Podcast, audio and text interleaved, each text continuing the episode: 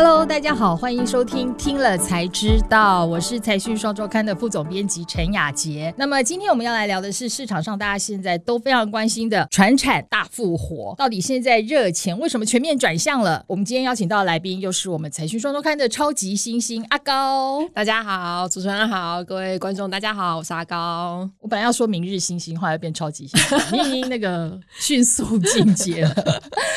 好啊，对，今天呢，我们除了要来跟大家说明。下热情转向的原因的话，第一个部分我们会先来聊聊现在钢铁业到底是什么情况，顺便可以分享一些里面的小八卦、小秘辛。第二个部分呢，阿高就会来跟我们分享基金经理人、专业的投资人他们怎么样来看这一波的原物料股的行情。第三个部分就是投资的提醒喽，现在市场是变成这样的情况之下，你到底股票应该怎么布局比较好？OK，好，我真的要说一下，因为其实。我跑钢铁股一段时间了，我不想讲几年。我觉得钢铁这段时间的变化是真的蛮戏剧性的。那天也有人跟我分享，就是因为中钢的翁朝栋董事长，他有在这段时间在一些公开场合说了一些他对钢铁业的前景的看法。然后也有业者告诉我，其实翁董呢，在去年上半年，大家口罩才刚刚开始不太戴得那么紧的时候，他就说春燕要来了，但没有人相信，以至于大家都不知道发生了什么事情。突然之间，好像会觉得说是。整个是在今年第一季才发生了变化，但是其实不是，业内的人蛮早就看到了这一波的行情的变化。那我不知道阿高，你觉得呢？对，就像刚刚那个主持人讲的，啊，就是说呢，其实去年因为啊真的是行情太好了，所以因为台股的比重又是电子股比较多，所以那时候真的投资电子股的人真的好多好多，所以传产的行情其实没有起来。哦，不过那个时候就是因为也是刚好疫情，那很多台商回流嘛，开始要在沿海有一些盖厂的计划啊，或者是电子大厂他们要扩增资本支出也是开始放大，那时候就有一些传产经理人去拜访一些厂商，就有发现说，哎、欸，其实那时候大家要开始扩厂，所以很多所谓的型钢或是那种钢铁的需求是非常非常大的。可是那时候台股就是因为电子股太热了，所以其实钢铁是没有什么反应的哦。但是其实那时候业绩已经慢慢在好转了。是，对，你讲到了一个，就是为什么这一波不管是钢铁股或我们说原物料，整个基本面都会好转的。第一个就是基础建设的需求，而且不只是台湾的基础建设，包括像美国的二点三兆一撒下来，马上就市场就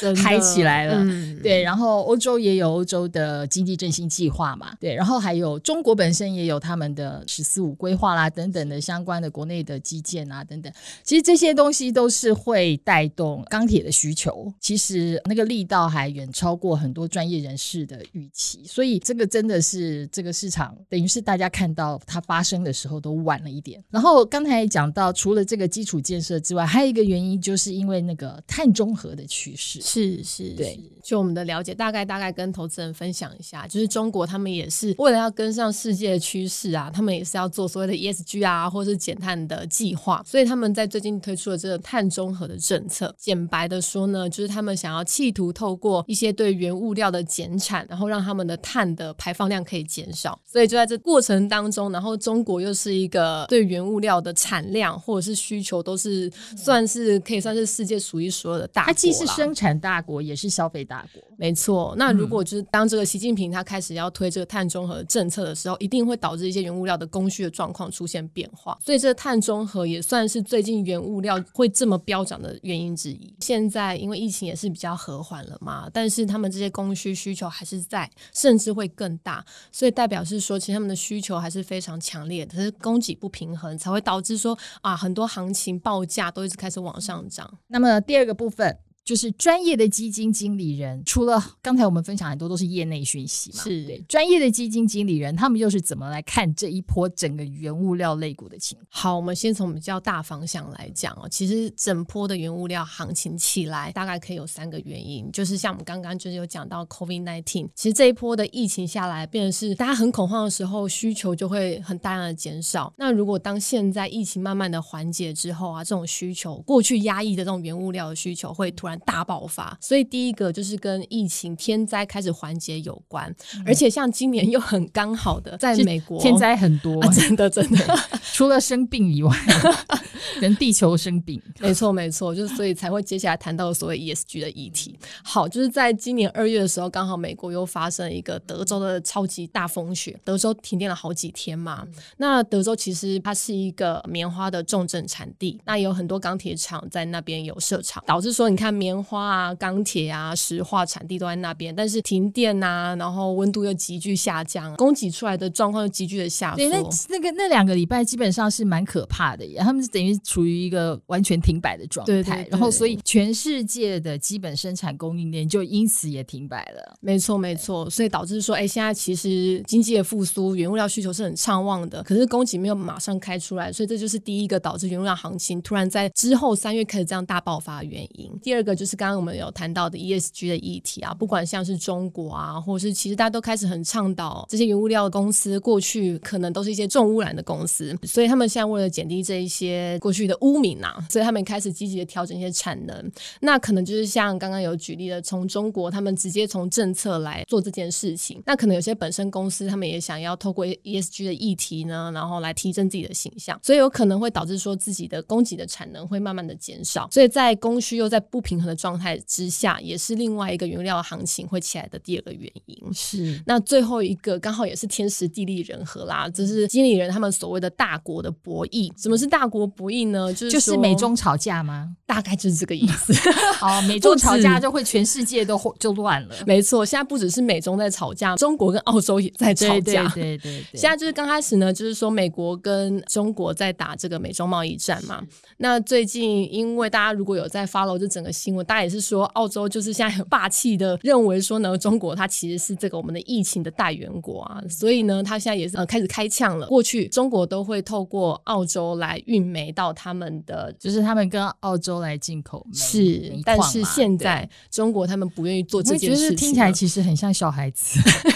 对，小孩子闹脾气的感觉，没错。可是，可是这两个这两个小孩子一吵架，是全世界都地震，对，都震动了，所以就导致了整个原物料行情也是有非常大的供需的变化。嗯、其实这一波的整个原物料起来，有非常多的天时地利人和啦，刚好 ESG 在倡导，那经济复苏又起来了，那中国跟其他国家的吵架也影响了整个原物料行情的供给的变化，所以大概是这三个原因。从这三个原因，我们大家可以看得出来，没有一个是短期可以解决的。是，这也是为什么大家会好像持续的看好这个趋势继续发展下去，所以就觉得它是值得投资的标的。对，但是在专业经理人的这个部分呢、啊，我觉得他们应该是看得更细的。如果讲到原物料的话，它牵涉到非常多领域，那他是怎么来看原物料当中的不同族群它的投资的价值呢？现在其实我我从一个数据先来讲好了，今年以来啊，其实我们都上市大概有二十九大的类股，涨幅最强的前五大类股全部都是传产族群。第一个是航运，第二个是钢铁，第三个是玻璃陶瓷，嗯，第四个是电器电缆，第五个是造纸。可是我要说一下，这真的是不意外，因为今年以来每一次看到股市相关的新闻，都是讲啊，今天大盘又是由航海王和钢铁人领军，没错，等等一类的讯息。所以我们真的很明显也可以看到，就是市场上会有这样的一个声音，就去年的时候，大家都是在哀嚎买不到台积电，今年就是在哀嚎，我怎么没有去买航运跟钢铁？没错，没错。对，好，所以现在他还是看好航运跟钢铁的吗？没错，跟投资朋友分享一个蛮有趣的说法。其实过去台股因为电子比重比较高嘛，嗯、所以大家投资电子的企图性也很旺盛。可是电子其实很看下订单的状况，讲白一点，比较靠内线的行消息 来来操作股票。真的，真的不行，可以卡掉。嗯，这个要播。可是今年真的很不一样哦，嗯、因为其实只要这个原物料行情、船产的行情，他们看的是整个宏观的政策，嗯、所以其实宏观的行情一起来，这种原物料的趋势性啊，只要一出现，它的短期之内的行情是不会停止。而且经纪人他们特别看好航运的另外一个小小原因是说，刚好现在也是面临了货柜或是散装他们之后的出货的旺季啦，等于是说散装他们要装的谷物呢，现在也是刚好是收成旺季，或者是说货柜他们其实第二、第三季其实都是传统的一些行商啊，他们需要大量可以让一些，比如说想要运这个家用器材的啊，这种大型的厂商，他们想要出货的最好的时段。所以现在航运刚好也碰上一些出货旺季的时候，经纪人对于这个族群看法也是比较乐观的。第二个比较看好的族群是石化跟水泥的产业。嗯、那其实水泥的产业刚好也是说，经纪人他们认为啦，过去他们的呃水泥报价其实都已经在非常高的对报价。其实相对来讲，水泥是属于在先前也比较没有受到疫情那么大的冲击的一个物品。但是他们最近为什么会比较看好呢？就是因为投资人可以再去多做一点功课，你们会发现说，可能台湾一些指标性的水泥厂啊，他们现在很积极的在做一些转型，这种多角化的策略，嗯、而且再加上哦，因为现在原物料的行情一出来之后，大家才会发现，哎，其实水泥都是那种默默的赚。对，在这一次整个专题的报道当中，我们有做一个比较，水泥它是相对来讲，其实它在去年获利就也没有受到什么影响，以至于它的直利率是可以维持住的。没错，对，然后而且呢，在这一波原物料相关类股的大涨里头，它也算是反应慢的。对，所以是是还有机会追得上的意思是，是，所以就是说呢，其实他们有转型的题材，嗯、那这个殖利率的题材这样加一加，其实经理人还是认为有一些特定的水泥股呢，还是有一些好的表现的。是，去年不是还有发生什么负油价事件嘛？因为油价其实对于景气是更为敏感的啦，所以当时那个全球景气一荡下来的时候，油价的确杀的非常的快。没错，那所以所有的塑化厂几乎都把库存都暂停了。但是其实你知道，我们生活当中是充斥着。的塑化产品的，所以那些原料的需求是一直存在，怎么样都还有一个基本的量在。可是等到疫情一反转，它已经超出了基本需求以外高出来的那些，它的库存是不足以去应付的，所以报价也就涨。对，油价算是一个助涨助跌，对于塑化产业的股价会有一些助攻，或者是呃叠加的效果。要不就是加分，要不就是减分。没错。可是如果在塑化产业待久一点的人都会可能会知道说，大家都会认为说六十美元这个油价算是对于上游跟下下游的塑化产业会是非常舒服的一个阶段，等于说这形容词很棒，我觉得对，就是你又有点赚头，然后又不会太有压力，没错，下游也愿意跟你上游拉货，那上游也是愿意觉得说，哎，这个是有利可图的，也尽量的呃维持一个供需的平衡。好啊，那除了这两大族群之外，金经理人还有给我们其他的提醒吗？补充第三大顺位好了，嗯，但是这个可能投资人也是要再多多去想想，或是不是适合自己。现在经理人他其实也看好的有造纸类，或者是玻璃陶瓷类，玻陶这也是最近涨很凶哎、欸。没错没错，还有所谓的纺织的族群，嗯哼，那其实不管是纺织，其实上下游也是不一样的嘛。对、呃，比如说下游大家都会想到很细，对啊，成衣呀、啊、制鞋呀、啊，这些有可能会搭上什么东京奥运题材的啊。那上游是不是又会有可能像刚刚我们刚开始提到的呃，德州的暴雪导致有一些可能比较上游的平用纸粒啊，他们的价格大涨。尼龙产品啊，没错没错，牵涉到下游的纱跟布啊，是，所以其实这一连串的上下游的产业带起的整个纺织族群，其实也是不错的啦。可是就我自己的理解，比如说像有一个制鞋的产业，它最近也是处于比较淡季的状况。所以虽然现在整个原物料族群都看起来不错，不过这个纺织族群投资人也必须再多加研究一下。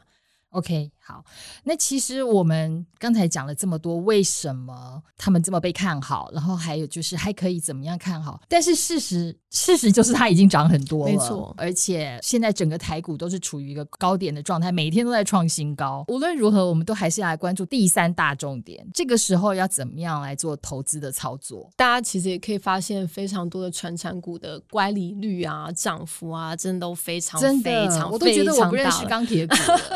怎么会有中钢会连续涨停？没错，没错，对呀、啊，对，所以现在其实真的是高处不胜寒啦。那个只要涨高了，风险其实也都会偏的比较高。所以从传产经理人的角度来讲哦，其实现在反而应该要开始，我觉得。投资人其实几乎应该买船产，多多少少都会有一点开始有获利了啦。所以，如果当你发现自己的个股开始涨高、乖离率过大的时候，其实你们应该适时的要懂得停利，保住自己的获利的部位。嗯、那另外一部分，其实我觉得有另外一个投信的基金人也讲了一个非常好的操作的想法，就是如果目前呢，现在如果投资人你们还是想要去加码船产，但是又很怕这些涨高的族群的话，因为其实大概在十年前有一波也是船产的大行情，那那个时候。后呃每一个族群也是飞上天了啦。所以现在投资人或许如果比较保守的，可以回去看，因为传产大家其实都会用 PB 股价净值比来看现在的价位到底适不适合投资。那如果说现在投资人想要再进传产，可以回去看一下二零一零年那个时候的状况。如果有一些传产股，他们现在的 PB 啊，目前还没有回到那个时候的价位的时候，或许再看一下它现在的股利政策，还有今年的获利的状况、营收的状况，如果都是成长的话，现在进场投资会是一个比较安全的方式。对，我觉得你说到一个重点，因为的确蛮重要的，就是我们基本上对传产股的评价就比较不是看本益比啦，因为它再怎么说也是一个景气循环股，所以我们才会是比较用股价净值比来作为指标。我觉得也可以提醒一下，就是因为其实我我自己昨天看了，以钢铁股来说好了，这些公司净值都不低，钢铁厂毕竟也算是重资产投资啦，所以他们其实都不会说净值太低。那所以它的股价呢，你要说已经乖离到了一个什么程度的，我觉得倒也还好。不过可以注意的就是短线的筹码太过集中的这个问题。对，然后还有就是，我觉得必须要提醒的一件事情就是，现在大家都说传产好，难道就代表科技不好吗？这是一个可以好好去思考的，因为事实上大家现在是发现了传产股的一些优势、一些价值，但是另外一方面，那一些资金流失的科技股，他们并没有变差。没错。所以其实我觉得啦，在那个大家都忘记了的时候，你本来搞不好可以捡到便宜好货。好，就像刚刚主持人讲的啊，就是我们除了在看这些电子股，那目前也是电子股的比较传统的淡季啊。所以呃，其实投资都是要获利嘛，其实都会发现说，要投资都是应该要在比较低基期的时候来操作。那如果现在电子股处在比较淡季，然后人气也是比较没有没有这么聚集的时候，来默默看一些未来步入旺季之后有机会的电子股，也是一个不错的选择。对嘛？你在这个时候一直去捶心肝说啊，我没有买到长荣啊，我没有买到中钢，然后你不知道现在再进去就还可以赚到多少或什么，你何苦一直去烦恼你追高的价值在哪里？你不如在这个时候去看看，哎，捡一些低价好股。没错，没错，它可能其实现在低价的科技股反而是有机会的。对，而且现在有蛮多的电子股也开始要法说行情了嘛，那其实也是可以值得期待的哦。哦，哦，所以意思是说，要布局要赶快。是是是是是，对对对。但是当然，因为传产好股有一个特色，就是你应该很可以期待它明年的配息。如果手上的资金运用没有问题的话，我觉得抱着也是不错。更有余裕的话，就可以再逢低布局科技股。没错，这样双线进行。像主持人讲一个重点啦，其实今年真的很不一样啊。转产起来之后，其实电子跟传产的双主流的趋势应该会很成型。嗯、所以除了把握这个传产的行情之外，我认为投资人总有一天啦，资金还是会回到电子股的。所以现在在这种淡季的时候，赶快看一些有价值的电子股来投资，真的也是一个不错的方式。OK，好，那就非常谢谢大家收听今天的节目，也谢谢阿高的分享，谢谢主持人，谢谢观众。嗯，那呃 YouTube 的观众呢，请记得按赞、订阅、加分享。如果你是听 Podcast 的话呢，不要忘了订阅，还有给我们五颗星哦。那我们听了才知道，下次见，拜拜，拜拜。